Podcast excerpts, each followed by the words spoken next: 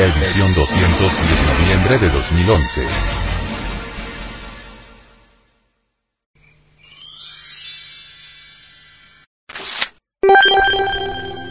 El hombre actual no es el hombre real.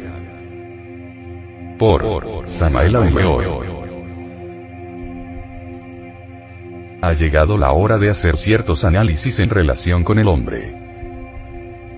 Ciertamente y en nombre de la verdad, la antropología meramente materialista nada sabe sobre lo que es el origen del hombre. Pensemos por un momento en los tiempos mesozoicos de nuestro mundo, en la era de los reptiles. Entonces en verdad existía el hombre. Claro, esto lo niega la antropología materialista. En verdad que la antropología materialista niega la posibilidad de que el hombre haya existido durante el periodo cenozoico, lo cual resulta en el fondo manifiestamente absurdo. Sin embargo, hay cosas que lo dejan a uno pensando, y es lo siguiente. ¿Por qué ciertas especies, como el plesiosauro y el pterodáctilo, pudieron sobrevivir durante tanto tiempo y al fin murieron, quedando hoy nada más que sus restos en algunos museos, pero el hombre, a pesar de que esas especies fallecieron, de que se extinguieron sobre la faz de la Tierra, todavía sigue existiendo? ¿Por qué se extinguieron las especies del periodo Mesoceno, de la época Mesozoica? ¿Y cómo es que los seres humanos no se hayan extinguido? Tantas especies desaparecieron y los seres humanos continúan vivos. ¿Cómo es eso? ¿Qué explicación podría dar la ciencia materialista? No da ninguna. Obviamente la especie humana debería haber desaparecido. Si desaparecieron sus contemporáneos de la época cuaternaria y de la terciaria, pues también deberían haber desaparecido los seres humanos de la faz de la Tierra, pero continúan. Esto nos permite inferir la existencia del ser humano mucho antes de la época cuaternaria, y aún más, mucho antes de la época de los reptiles o de la edad carbonífera. Hay derecho a alegar la existencia de los seres humanos en tiempos que están más allá del periodo mesozoico. Tal derecho nos lo confiere precisamente el hecho concreto, repito, de que todas las especies de la época terciaria y cuaternaria hayan desaparecido y que sin embargo, su contemporáneo, el hombre, continúe todavía existiendo. Si las otras especies desaparecieron, por inducción debemos decir que al no haber desaparecido el animal intelectual llamado hombre, tuvo que haber existido más allá de la época mesozoica y de la época carbonífera. Lo están demostrando los hechos. Y hechos son hechos y ante los hechos tenemos nosotros que rendirnos. Una cosa es terriblemente cierta, la Biblia nos habla, por ejemplo, de serpientes voladoras y Job cita al Leviatán. El Zohar afirma en forma enfática que la serpiente tentadora del Edén era un camello volador. A propósito no está de más recordar que en Alemania se encontró a una especie de camello volador. Me refiero a restos fósiles que pudieron ser perfectamente organizados por los antropólogos tiene un tamaño de 78 pies, es gigantesco, un cuello largo, muy largo, semejante al de los camellos, sin embargo está provisto de alas membranosas. Cuando se observa el cuerpo de aquellos restos óseos, se puede evidenciar que en verdad se trata de una serpiente voladora, parecida al camello en cuanto a su cuello largo. ¿Será tal vez el leviatán? ¿Qué dirían eso los antropólogos? Obviamente ese saurio, o mejor dijéramos mesosaurio, es en el fondo únicamente el resto o lo que queda de lo que fueron las serpientes voladoras de tiempos arcaicos de nuestro mundo o tierra. Concluimos diciendo que el mesosaurio tiene más relación con el ofidio que con el lacértido. Ahondando en todo esto, hallamos otros aspectos muy interesantes dentro del campo de la antropología. En la Biblioteca Imperial de Beijing, por ejemplo, existían pinturas en las que aparecían algunos plesiosauros, y también algunos pterodáctilos. ¿Cómo es posible que los antiguos, que no sabían nada sobre paleontografía o paleontología, conocieran especies ya extinguidas de la época misma de los reptiles. Eso es algo que no tendría una explicación lógica si no conociéramos nosotros la posibilidad de desarrollar en el cerebro humano ciertas facultades de tipo trascendental, facultades que nos permitirían el estudio de la historia de la naturaleza y del hombre en el fondo mismo de las memorias que yacen ocultas en todo lo que es, ha sido y será. En realidad de verdad, tenemos nosotros que saber que este, el hombre actual, en modo alguno es el hombre real. En lo único que podríamos estar de acuerdo con los antropólogos meramente profanos es en la cuestión del animal intelectual. Que éste venga en realidad de verdad de la época cuaternaria o finales de la época terciaria es algo que en modo alguno negaría. Pero antes que todo, es conveniente hacer una plena diferenciación entre el hombre y el animal intelectual. El hombre verdadero existió más allá de la época carbonífera y de la edad meramente mesozoica.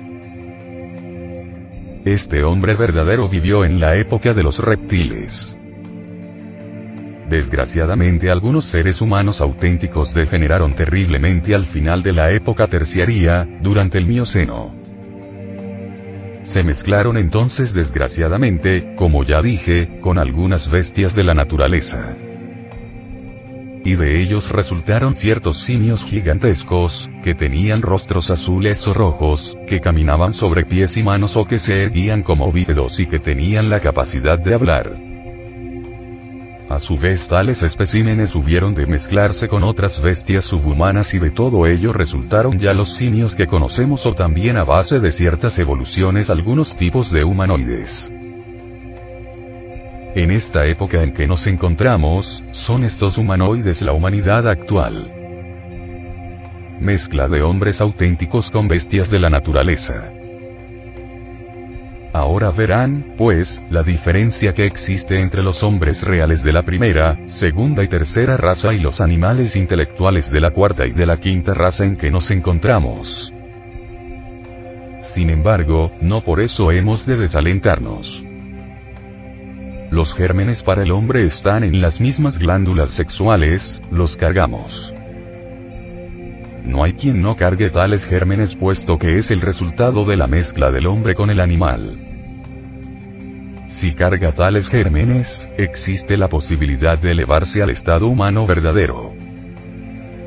Sí, eso sí, hay que trabajar con tales gérmenes, hay que conocer en realidad de verdad los misterios del sexo para poder crear al hombre auténtico dentro de sí mismo.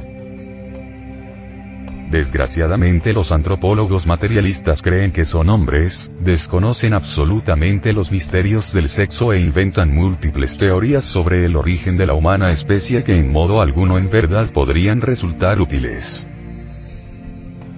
Pienso que todas esas teorías de los antropólogos materialistas están causando gravísimo daño a los pueblos.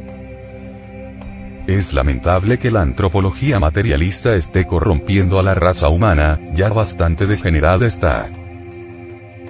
Con tales teorías se degenera cada día en forma peor. Nosotros como antropólogos gnósticos tenemos que enjuiciar muy severamente a la antropología materialista, a esos que dicen que solamente creen en lo que ven y que, sin embargo, están creyendo en lo que nunca han visto, en utopías tan absurdas como aquella de que somos hijos del ratón o que nuestro antepasado el mandril es un elegante caballero.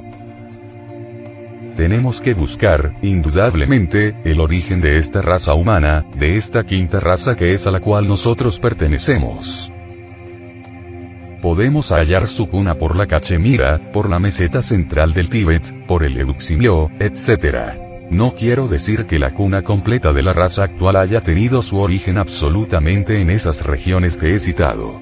Pero en nombre de la verdad debo decir que tales regiones de la Tierra constituyen una cuna muy importante de la especie humana, una de las varias cunas.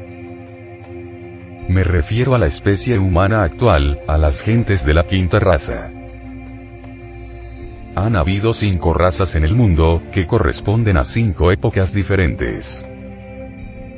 En primer tenemos la raza protoplasmática. Luego los hiperbóreos. Posteriormente los lemures. Más tarde los atlantes y por último tenemos esta raza que es la nuestra, la aria. Hoy por hoy me limito a decir que los hombres de la primera raza propiamente dicha, existieron en el casquete polar del norte, en la isla sagrada. Entonces ese casquete polar del norte, los polos, mejor diríamos, ocupaban la zona ecuatorial. Incuestionablemente la forma de vida de aquella raza era muy distinta a la actual. Nada sabe sobre eso la antropología materialista. Aún más, estas afirmaciones en modo alguno concordarían con la famosa Pangea y por lo tanto al hacer tales declaraciones, lo único a que nos exponemos es a la burla de los antropólogos profanos. Es que ellos desconocen en verdad la mecánica celeste en forma total. No saben que existe el proceso de la revolución de los ejes de la Tierra piensan que la Tierra ha tenido siempre la misma posición con respecto al Sol, y es obvio que por tal motivo han inventado su Pangea, que les resulta más cómodo que estudiar astronomía. Los hiperbóreos tuvieron su escenario en esa herradura que rodea al Polo Norte. Obviamente la misma Inglaterra y hasta Irlanda pertenecieron a la tierra de los hiperbóreos, a esa tierra perteneció también Alaska, pues todas esas regiones forman una herradura alrededor del casquete polar del norte.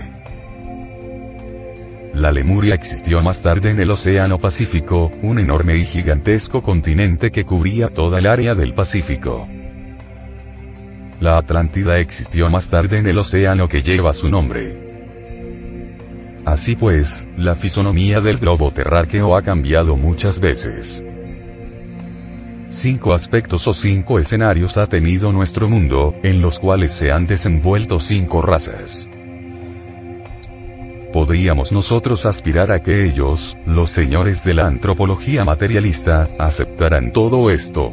Incuestionablemente que no, porque ellos creen que se las saben todas y de todas, todas no solamente ignoran, sino lo que es peor. Ignoran que ignoran. Se propone atacar al Génesis bíblico, y en su afán anticlerical, han inventado todas esas teorías que abundan por aquí, por allá y acullá. No quieren entender siquiera lo que significa la palabra Edén. Edén, en su etimología, hay una raíz griega que explica tal palabra. Voluptuosidad. Así que Edén significa voluptuosidad. El Edén es el mismo sexo y todo el Génesis bíblico es una obra de alquimia, nada tiene de histórico. Aquel Edén que otrora se situara en la Mesopotamia entre el Tigris y el Éufrates, se convirtió más tarde en la escuela de los astrólogos y de los caldeos y de los magos. Ese Edén parece que tiene relación en verdad con el famoso Adivarsa de los antiguos lemures y hasta con el jardín de las Hespérides del continente Atlante. El Edén es el sexo, mas esto no lo aceptarían jamás los antropólogos del materialismo, y mucho menos aceptarían los grandes misterios sexuales de Caldea, de la India, de Babilonia, de México, de Persia, de Egipto, etc. En la Lemuria, el sexo se consideraba sagrado, jamás se eyaculaba el esperma sagrado. El esperma era considerado como materia venerable. Cualquier zoospermo maduro se escapaba para hacer fecunda una matriz y la raza humana poseía ingentes poderes, facultades extrasensoriales que le permitían conocer todas las maravillas del universo y del cosmos.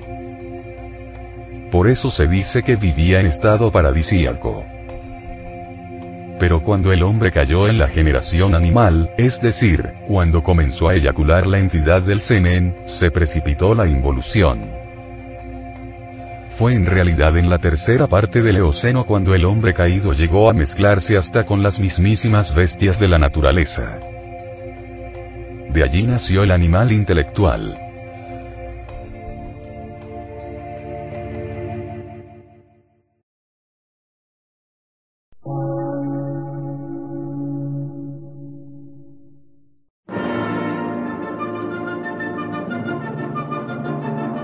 emisora, gnóstica, transmundial. Por una nueva civilización y una nueva cultura, sobre la faz de la Tierra.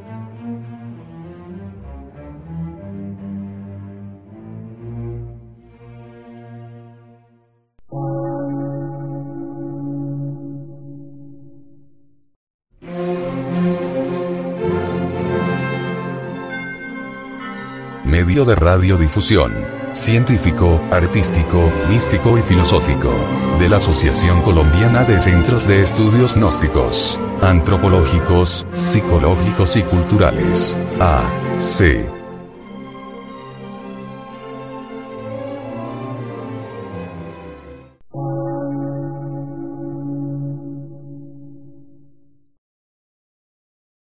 Lectura en movimiento. Difusión sin fronteras.